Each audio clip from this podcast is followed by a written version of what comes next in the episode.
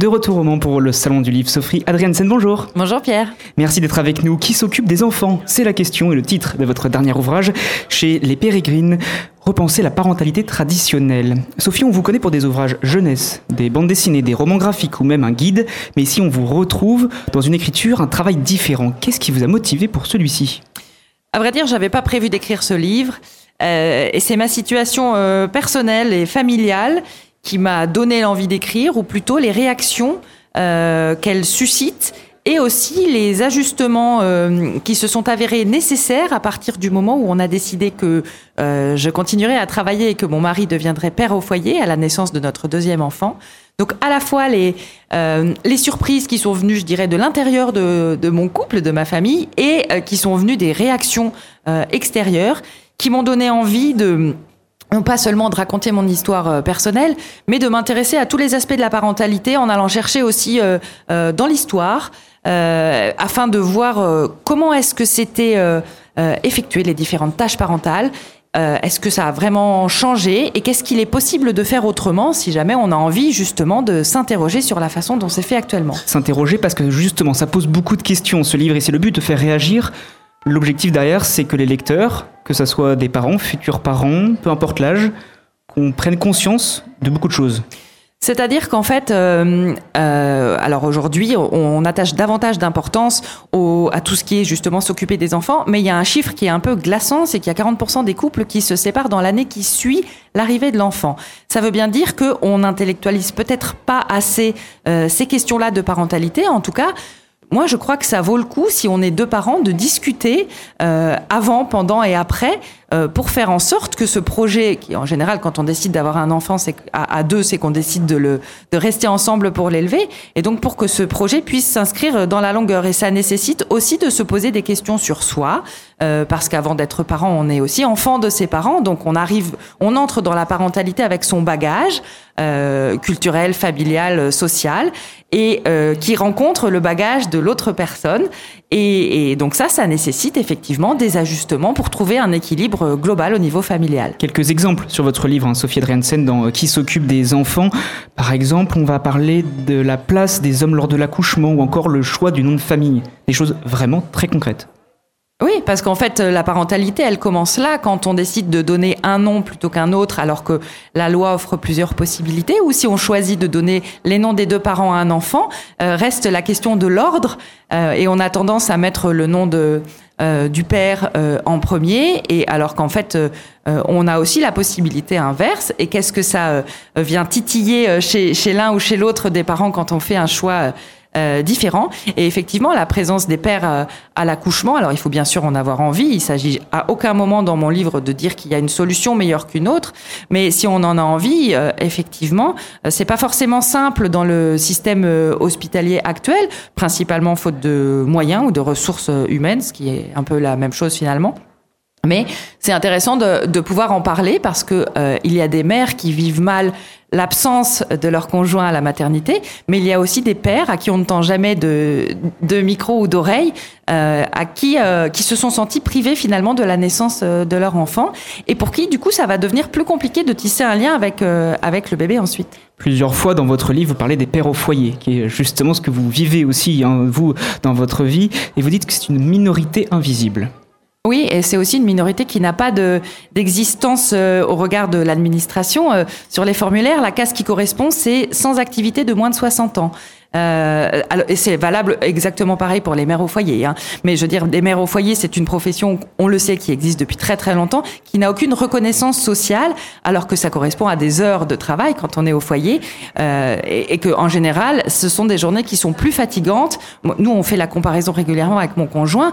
Quand moi, je passe une journée à travailler, que ce soit écrire dans le calme de mon bureau ou rencontrer des lecteurs dans un collège, dans une école, et que mon conjoint s'occupe de nos deux enfants qui sont jeunes, à la fin de la journée, il est systématiquement plus fatigué. Pourtant, pour sa journée, lui n'a pas reçu de salaire ni même d'indemnité, et donc ça n'a pas de, de, valeur et même pas de reconnaissance. Et euh, moi, j'ai un statut et j'ai une rémunération. Quand euh, on doit faire des démarches administratives à la mairie, par exemple, là où vous devez déclarer votre profession, euh, vous pouvez être influenceur, créateur de contenu. Il y, a, il y a sans cesse des nouveaux métiers qui existent le, métier de parent au foyer n'existe toujours pas. Et, et donc effectivement, c'est très difficile même d'avoir des chiffres et de trouver des pères au foyer à faire parler parce que c'est une population qui n'intéresse à peu près personne. C'est quelque chose que vous dénoncez et vous en parlez vraiment dans, dans votre livre. Là, on parle de l'après, donc après accouchement, une fois que l'enfant est là, les semaines, les mois. Mais vous revenez aussi sur avant l'accouchement et c'est très intéressant sur l'envie. Là aussi, il y a des vraies différences. Ben oui, et, et, en fait, à partir du moment où on parle de l'envie d'enfant, euh, on parle aussi de, de, contraception qui permet de choisir le moment où, euh, où, on va avoir un enfant si on le souhaite euh, en avoir ou de la façon dont on va faire en sorte de ne pas en avoir. Et cette charge qui s'appelle la charge contraceptive repose principalement euh, sur les femmes. Mais c'est-à-dire aussi que les hommes, et, j'en ai rencontré qui souhaitent euh, avoir recours à une contraception, se heurtent à, à une, une, absence de, de, moyens. Et depuis les années 70, il y a des hommes qui se réunissent pour fabriquer des solutions de façon très artisanale parce que on n'investit pas du tout euh, dans la recherche, par exemple, en faveur de la pilule masculine, euh, parce que les effets secondaires euh, de cette pilule seraient exactement les mêmes que les effets secondaires de la pilule féminine que, que subissent les femmes depuis plus de 50 ans.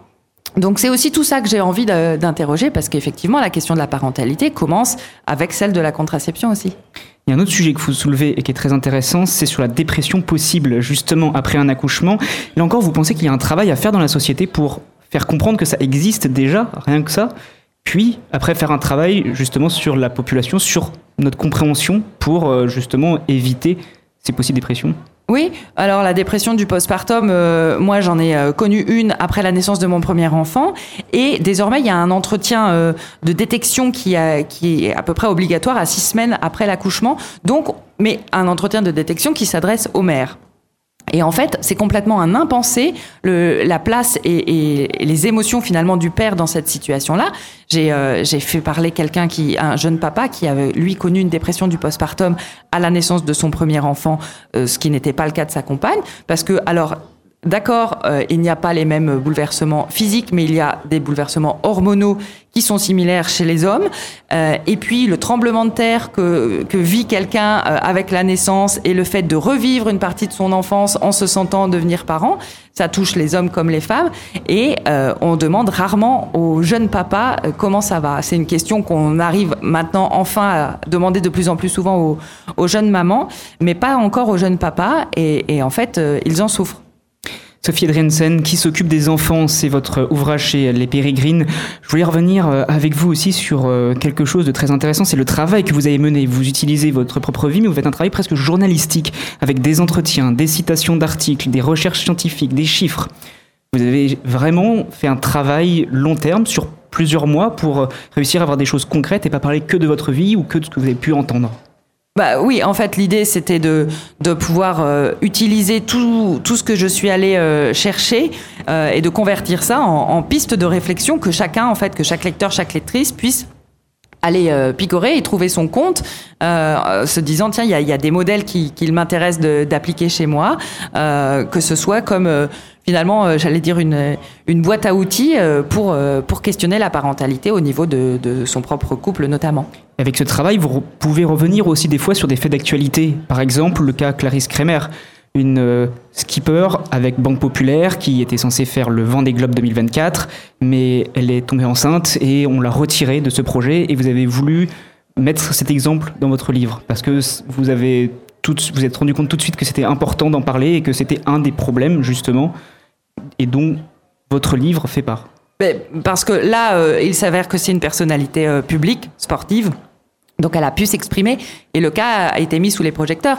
Mais en fait, le fait est, tous les chiffres le montrent, que la, parentalité ralentit la carrière des femmes et bénéficie aux carrières des hommes. Donc il y a aussi un gros déséquilibre. On le sait au niveau des, des niveaux de salaire, de rémunération. Mais globalement, euh, en fait, quand un enfant est, est, malade, il y a un des deux parents qui doit euh, s'absenter euh, euh ou partir plus tôt pour, euh, pour aller le récupérer. Et c'est encore beaucoup les mères. Et donc, la maternité, même la maternité possible, est souvent vu par les employeurs comme comme un risque et c'est effectivement ce qui a coûté sa, sa, place au Vendée Globe à cette à cette skippeuse. Et donc par son exemple, j'avais envie, oui, d'attirer l'attention sur cette sur ce déséquilibre qui ne devrait pas exister, mais qui est encore très très fréquent. Merci Sophie Driansen. On vous retrouve quand et avec quoi pour votre prochain ouvrage une fois qu'on a lu votre livre chez Les Pérégrines qui s'occupent des enfants? Il y a euh, une BD à apparaître euh, euh, cet automne qui s'appelle La saison des monarques avec Matou au dessin. Voilà, un autre, une autre thématique pour vous. Merci beaucoup Sophie Drensen. Merci Pierre.